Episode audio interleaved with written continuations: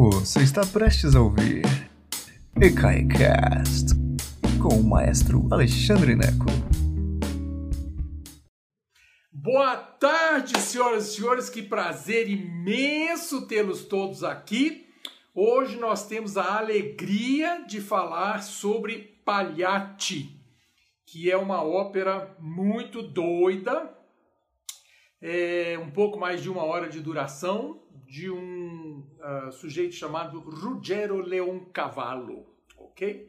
É uma obra, uma obra verista, como a Cavalaria Rusticana, que é a obra que eu falei na semana passada e que é sempre, sempre assim, muitas vezes apresentada junto com o Pagliatti, porque como são duas óperas curtas, então é, você apresenta uma delas primeiro, geralmente o Pagliatti primeiro, depois a Cavalaria Rusticana. Ok? Então vamos falar um pouquinho antes de começarmos, sempre lembrando que toda a programação aqui é gratuita e isso só é possível porque muita gente contribui para manter toda a nossa estrutura é, no ar. Então, assim, é muita gente que trabalha aqui. Então, se você tiver interesse em ajudar, ecai.com.br, basta clicar em apoie o Ecai, ok? Se você não uh, quiser outra, outra maneira de contribuir, é só mandar uma mensagem para a gente e a gente arruma isso também, tá bom? Então lembra que é tudo gratuito, mas só é gratuito porque várias pessoas contribuem. Então se você quiser ser parte dessas pessoas que contribuem, fantástico. Se você não pode contribuir, eu não quero seu dinheiro, ok? Porque eu sei que para muita gente isso é difícil mesmo. Mas para quem puder contribuir com 10 reais, ajuda muito, tá bom? Nós estamos nessa pandemia maluca e ajuda bastante. Muito bem, deixa eu falar um pouquinho sobre, é, sobre a ópera antes. O que que acontece? É, Ruggero Leoncavallo, Ruggero Leoncavallo é um compositor italiano do sul da Itália. Ele nasce, nasceu em Nápoles em 1857 e ele tem escreveu várias óperas, várias canções, mas ele é desses compositores que deu é, eu não sei se é azar, não sei se é sorte, porque assim, a, a, a ópera Pagliatti, que significa palhaços, é, é, uma, é uma das mais famosas óperas de, de toda a história. Só que foi a primeira ópera do Leão, do Leão Cavallo. Então, é, é uma coisa meio como o que aconteceu com Carlos Gomes com o Guarani. Carlos Gomes tinha escrito duas óperas em português até antes, antes de emplacar o Guarani em Milão.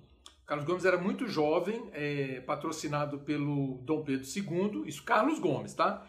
E aí Carlos Gomes escreveu A Noite do Castelo e Joana de Flandres, duas óperas que ele escreveu é, para, o, Brasil, para o Rio de Janeiro, e eram óperas em português. É muito interessante, vale a pena pesquisar isso.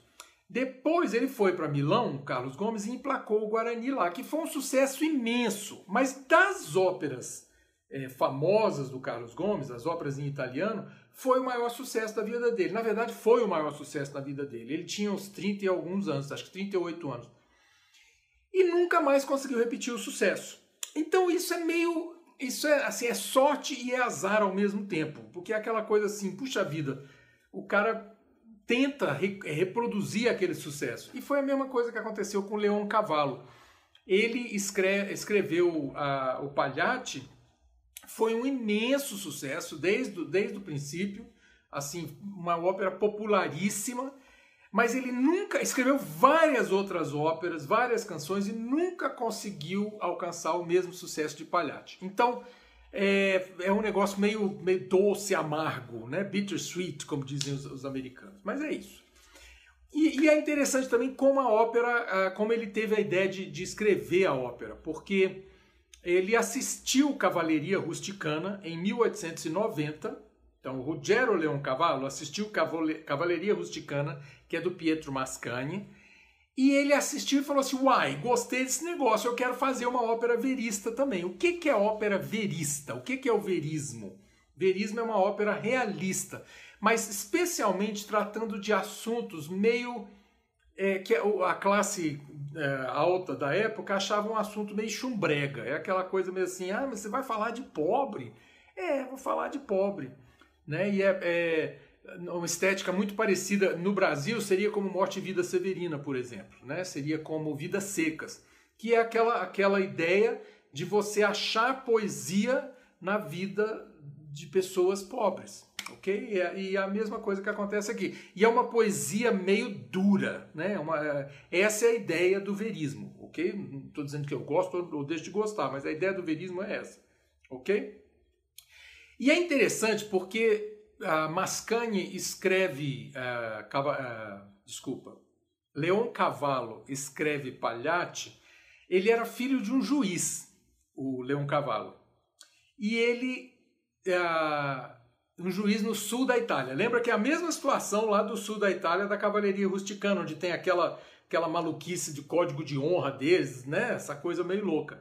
Aqui é a mesma coisa. É uma, teve um caso isso é o que o Mascagni conta. A gente não tem 100% de certeza, não, mas uma, o. Desculpa, o Leon Cavallo, eu estou misturando os dois. Leon Cavallo é o autor da ópera de hoje, o Pagliatti. Então, é, Leon Cavallo era filho de um juiz. E na infância ou na adolescência do Leon Cavallo, teve um caso da, que o, o juiz pai dele é, é presidiu lá, na cidadezinha da, do, do sul da Itália, em que um, uma trupe de palhaços é, vinha, vinha para a cidade, a, palhaça se, se namorou de, de uma pessoa lá da, da, da cidade e o palhaço, dono do, do, do circo lá, matou a, a mulher dele. Então essa foi, essa foi a história, foi a inspiração do Leão Cavallo para a, o, o Palhate. E a história basicamente é essa, né? É, o que mais que eu tenho que eu tenho de curiosidade aqui? Veste la juba, que é a área mais famosa. Veste la juba, que significa bota essa juba. A juba é aquele negócio do palhaço, né? Não sei como é que chama isso em português, mas é o, o aquele colarinho gigante do palhaço é a juba, né? Que é engraçado porque é como se fosse juba do leão, né? Que é a la juba. E, e é, foi a primeira gravação a alcançar um milhão de cópias vendidas na história. E foi uma gravação com o, o Caruso, Henrico Caruso. Por que, que isso é interessante? Porque isso foi no começo, na primeira década do século XX, então entre, porque ele, o Caruso gravou três vezes, 1902, 1904 e 1907. Mas essa área, então, é a primeira área a emplacar um milhão de vendas na indústria fonográfica, na, no mundo, na história. Por que, que isso é importante para nós que curtimos ópera nesse canal meio maluco que é o canal do Ecai? Porque mostra o que foi ópera nessa época, ok? Então, assim, ópera era o. Assim, era o que Hollywood foi no século XX e que não é mais, entende? Então, ópera era o topo da cadeia alimentar. O Caruso, por isso que na, na palestra que eu expliquei, por exemplo, sobre Maria Callas, é, é isso que eu falo, que assim, para entender o que foi Maria Callas, é importante entender o que eram os cantores de ópera até a primeira metade do século XX, que depois, na segunda metade do século XX, passaram a ser os artistas de cinema, ok? E hoje a gente não sabe mais quem são as celebridades, né? As celebridades. O que faz uma celebridade, não sei. Mas tudo bem. Aí, o, assim, o Leão Cavallo tem mais uma ópera famosa que é La Boheme, que não é a La Boheme do Puccini. Olha que azar, não sei se é azar ou não é, mas os dois estavam trabalhando na, no, me, na mesmo, no mesmo roteiro, baseado nas mesmas histórias de La Boheme. Depois, se você quiser, você assiste lá a palestra sobre La Boheme, que tem toda a história aí. Mas o, o, o Puccini e o, e o Leão Cavallo estavam trabalhando na mesma história. O Puccini lançou a ópera dele primeiro, em 1896 o Leão Cavallo em 1897 e a do Puccini era melhor e fez mais sucesso e o Leão Cavallo nunca nunca é, ficou muito feliz com isso não. É interessante notar que quando o Leão Cavallo morreu em 1919 Puccini estava no enterro dele. Então, assim, uma grande. E o Mascagni também. O Mascagni, que escreveu Cavalaria Rusticana da semana passada, estava no enterro também. Então, assim, o, o, o, o compositor do Pagliatti, dos Pagliatti, é um compositor muito celebrado, ok? Então é isso, ele foi enterrado em Florença, ok? Muito bem. A Pagliatti estreou em 1892 com é, regência do Toscanini, que era assim o grande maestro, jovenzíssimo, 1892, mas era um super maestro. Então, espetacular realmente. Ok, tentando explicar agora o que é palhate, porque é, é uma confusão. Eu fiz três folhinhas aqui de personagens para vocês entenderem como é que é, o que, que acontece. Veja só que curiosidade. É, quando começa a ópera, são esses os personagens que nós temos que. É, esses são os personagens da, da, da, da ópera, ok? É porque tem uma peça dentro da ópera, por isso que é meio complicado. Então, olha só. Para piorar a situação, para ficar mais confuso ainda, o Raio do Leão Cavalo escolheu nomes que são muito parecidos. O Cânio e o Tônio. Ele podia chamar de Cânio e Antônio, que fosse. Não, mas é o Cânio e o Tônio. Então, assim, o Cânio é dono do circo e ele é casado com a Neda. A Neda é fácil lembrar que é a única mulher. Então, a Neda é uma palhaça, uma atriz, ok? Então, o Cânio é casado com a Neda, ok? O Tônio é um palhacinho que gosta da Neda, ok?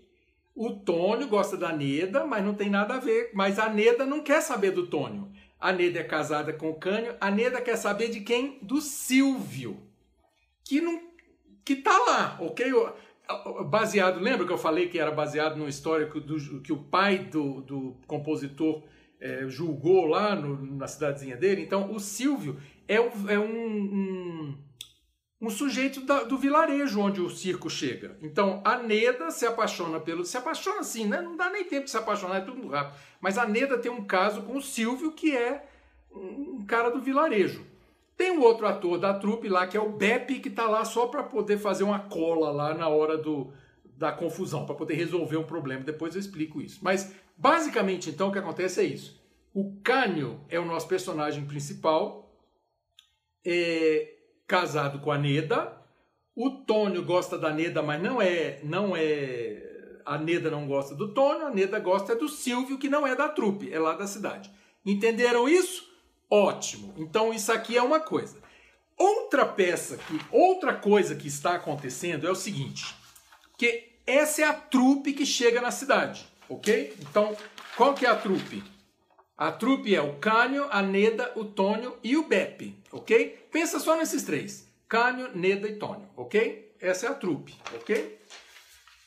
Dentro da peça, que aí a trupe vai apresentar uma peça, que é a peça da comédia dell'arte. Okay? O que é comédia dell'arte? Comédia dell'arte é um tipo de, de, de, de teatro de rua italiano muito típico do, do, da Itália no século XVI, XVII, XVIII, ok? Então é, são os palhaços mesmo. Isso, inclusive, é, quando você pensa mesmo Shakespeare lá na, na, Inglaterra, tinha isso também, né? As carroças que chegavam com os atores apresentavam à noite no vilarejo, né? Ali acendia a luz e tal, a vela, né?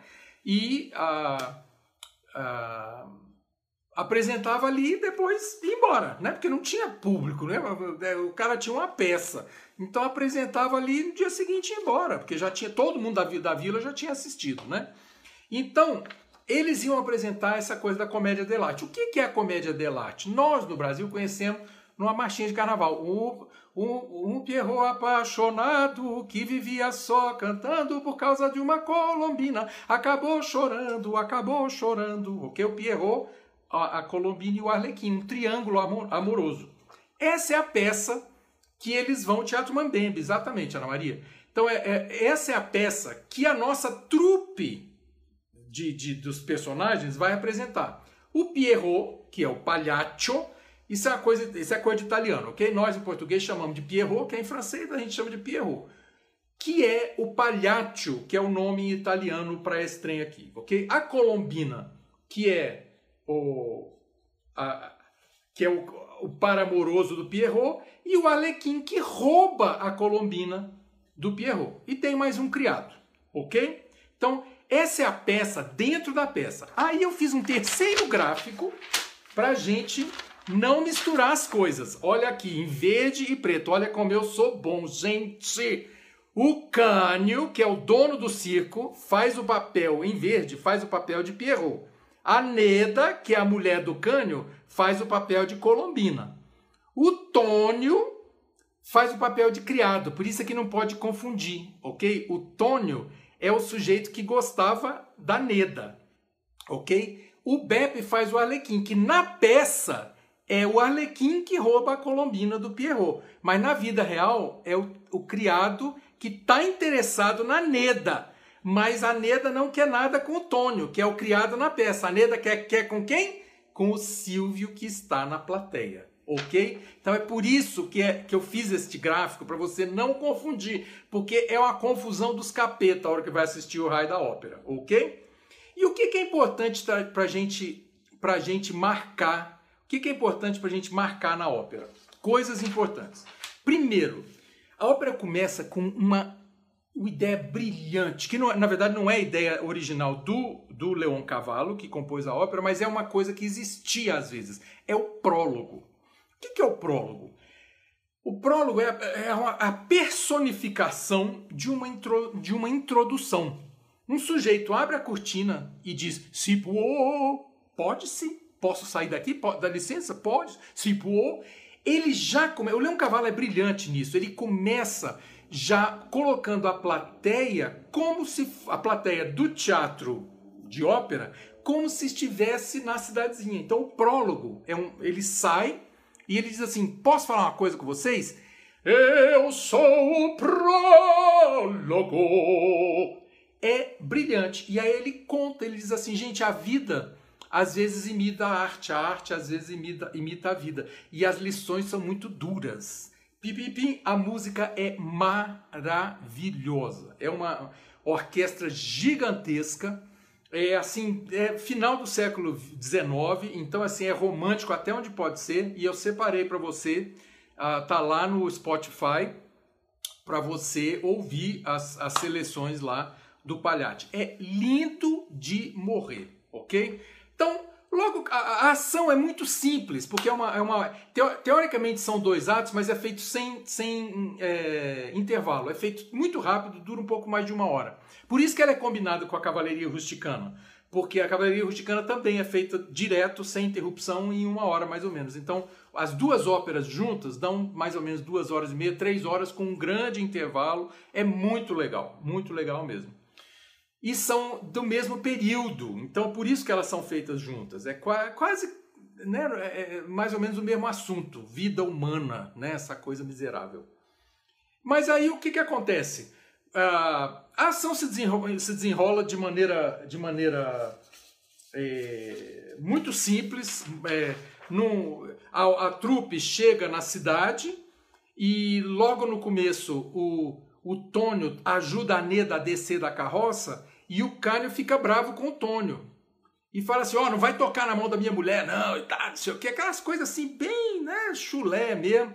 A Neda diz, diz que brincadeira, é brincadeira, o Tônio não, o Tônio não vale nada, não sei o que, mas o Tônio gosta mesmo da Neda.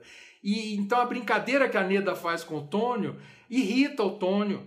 E logo depois eles saem, vão para uma, uma taverna para beber antes da, antes da, do espetáculo que eles vão apresentar naquela noite mesmo.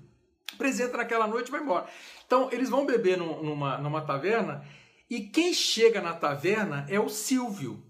O Tônio, que está interessado na Neda, vê isso acontecer e chama o Cânio porque ela, ele quer se vingar da Neda, porque a Neda não quer ficar com ele. Então, o Tônio chama o Cânio para ver a Neda junto com o Silvio. Faz sentido essa confusão? Ok? E aí, é, ele, a, o ciúme começa ali. Logo antes, esse é o primeiro ato, basicamente, que é muito rápido 20, 25 minutos. É, por isso que eu falo que é um ato só, porque é tudo apresentado junto. Logo depois dessa cena, acontece a área famosa onde o, o, o Cânio está se preparando para se transformar no, uh, no Pierrot. Então ele está no circo, na frente do espelho, colocando a farinha, porque no, aqui né, você, você fala assim, você faz o. né, Você bota o creme branco. Na época, na Itália, não tinha creme branco, você botava farinha. Então ele diz: Vesti la giubba e la faccia in farina. La gente paga e ridere vuole qua. E se Arlechin ti invola colombina, ridi pagliaccio e ognuno applaudirà. Bota farinha na cara, bota roupa. Se você, se o Alequim que, que, quer te roubar a Colombina, ri, palhaço, todos vão te aplaudir. Trasmuta in lazi la spasma il pianto, in una smorfia il ghioto e il dolore. Ridi, pagliaccio, sul tuo amore il freddo transforma numa, numa careta toda a sua dor, todo o seu pranto. Ridi del duol, ri da dor che t'avvelena il cor. Isso é o verismo. Ri da dor que te envenena o coração. Então, assim, quando termina esse raio desse, de, dessa cena, tá assim, tá todo mundo já sabendo que vai acontecer uma catástrofe, uma desgraça, não é isso? E, e logo depois começa a peça, então, que é a peça dentro da peça, onde ah, nós temos aí nós temos essa, essa, essa situação acontecendo. E o que que acontece? A peça começa, o Pierrot, ah, o, o, o Cânio, já visto no papel de Pierrot, diz para Colombina que, que é assim, eu quero, eu quero saber quem é o nome, quem é o seu, o seu amante, quem é o seu amante. E ela diz que não vai dizer. Só que eles estão em personagem. A música é maravilhosa porque a música mostra o momento. Você na plateia, e você vai poder ouvir isso, você na plateia entende é, que o, o Pierrot saiu do personagem. O Pierrot, na verdade, é agora o dono do circo. E a música que mostra isso, a música do Pierrot é. e de repente ele começa a ficar uma, uma onça, uma bravo para Chuchu. E a Neda, desesperada, tenta fazer a peça voltar e não consegue fazer a peça voltar. É muito impressionante. E aí, claro, ele, ele perde as estribeiras completamente, pega uma faca na mesa e mata a Neda. E aí, nesse momento, na hora que ele pega a faca, quem grita da plateia? O Silvio, que estava na plateia. Aí os- o, o Cânio vê que então o amante é o Silvio. O Silvio diz, não, não faz isso. Aí o, o, o Cânio vai lá e mata o Silvio também. E neste momento ele vira para a plateia e diz: La comédia é finita! Acabou a comédia. Catástrofe, tragédia total e absoluta. Isso é o verismo. Verismo é cavalaria rusticana, palhate, la boheme. É sempre essa coisa miserável, pobre morrendo no palco, ok? E era uma paixão do final do século XIX. Isso assim era, era uma, uma, uma corrente literária, inclusive italiana, do final do século XIX. É isso, meninos e meninas. Era o que eu tinha para hoje. Hoje era, hoje era mais curtinho também, como foi a aula da semana passada. É, inclusive, assim, a palestra terminou, mas agora quem quiser ficar mais dois minutinhos, que é uma, uma, uma conversa pessoal aqui. É, semana passada eu estava péssimo na segunda na segunda-feira, péssimo, porque eu tinha é, o pai de um amigo meu tinha falecido, faleceu naquele dia e o pai desse amigo meu tem a minha idade, tinha a minha idade, deixou quatro filhos, covid, né? E eu estava arrasado, arrasado. Então assim eu e eu falei assim, meu Deus, eu não vou conseguir dar essa palestra, eu não vou conseguir fazer essa palestra. Mas eu fui e fiz, eu acho que faz parte. E, é, inclusive, estar aqui fazendo isso hoje, já falando sobre isso, é importante para mim. É, é, to, todo esse movimento, toda essa movimentação que está acontecendo no canal do ECAI, para mim é muito importante, porque é também um, um documento, já mais de 240 vídeos aqui, é, são documento deste momento louco que estamos vivendo. E essa resistência, tanto minha quanto de vocês, de estarem aqui, de ajudarem, de estarmos juntos, é, é fundamental, porque esse é o documento, esse, essa é a razão de estarmos juntos aqui.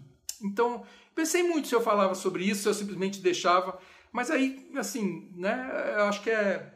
Quem não quiser não precisa assistir, né? Pode desligar o, agora. Mas era só isso, assim, é uma tá sendo uma viagem, tá sendo uma viagem muito muito louca, né? Toda essa história, todos nós, cada um de nós tem dia que tá difícil para chuchu, mas eu acho que é importante a gente a gente tocar na loucura, na loucura, né? Porque é isso que é isso que nos resta, né, como seres humanos. E é, também aqui se a internet funciona. E também uma outra coisa, é, somos todos finitos, né? So, é, eu, né? A gente pode ir a qualquer momento. E eu não tinha nada registrado meu, assim, muito pouca coisa. Então esse canal fica para o futuro, né? Se algo acontecer, eu tenho já um, um corpo de de trabalho que as, as, as pessoas podem assistir e saber, saber quem, quem, quem fui eu, né? É isso, meio, meio dramático, mas hoje, hoje o negócio é bem verismo. Hoje é o verismo, tá bom? Um beijo enorme em cada um de vocês e a gente se vê em breve, tá bom? Beijão para vocês. Obrigado por nos escutar. Agora, seja sempre o primeiro a saber da programação. Assine nossa newsletter em ecai.com.br.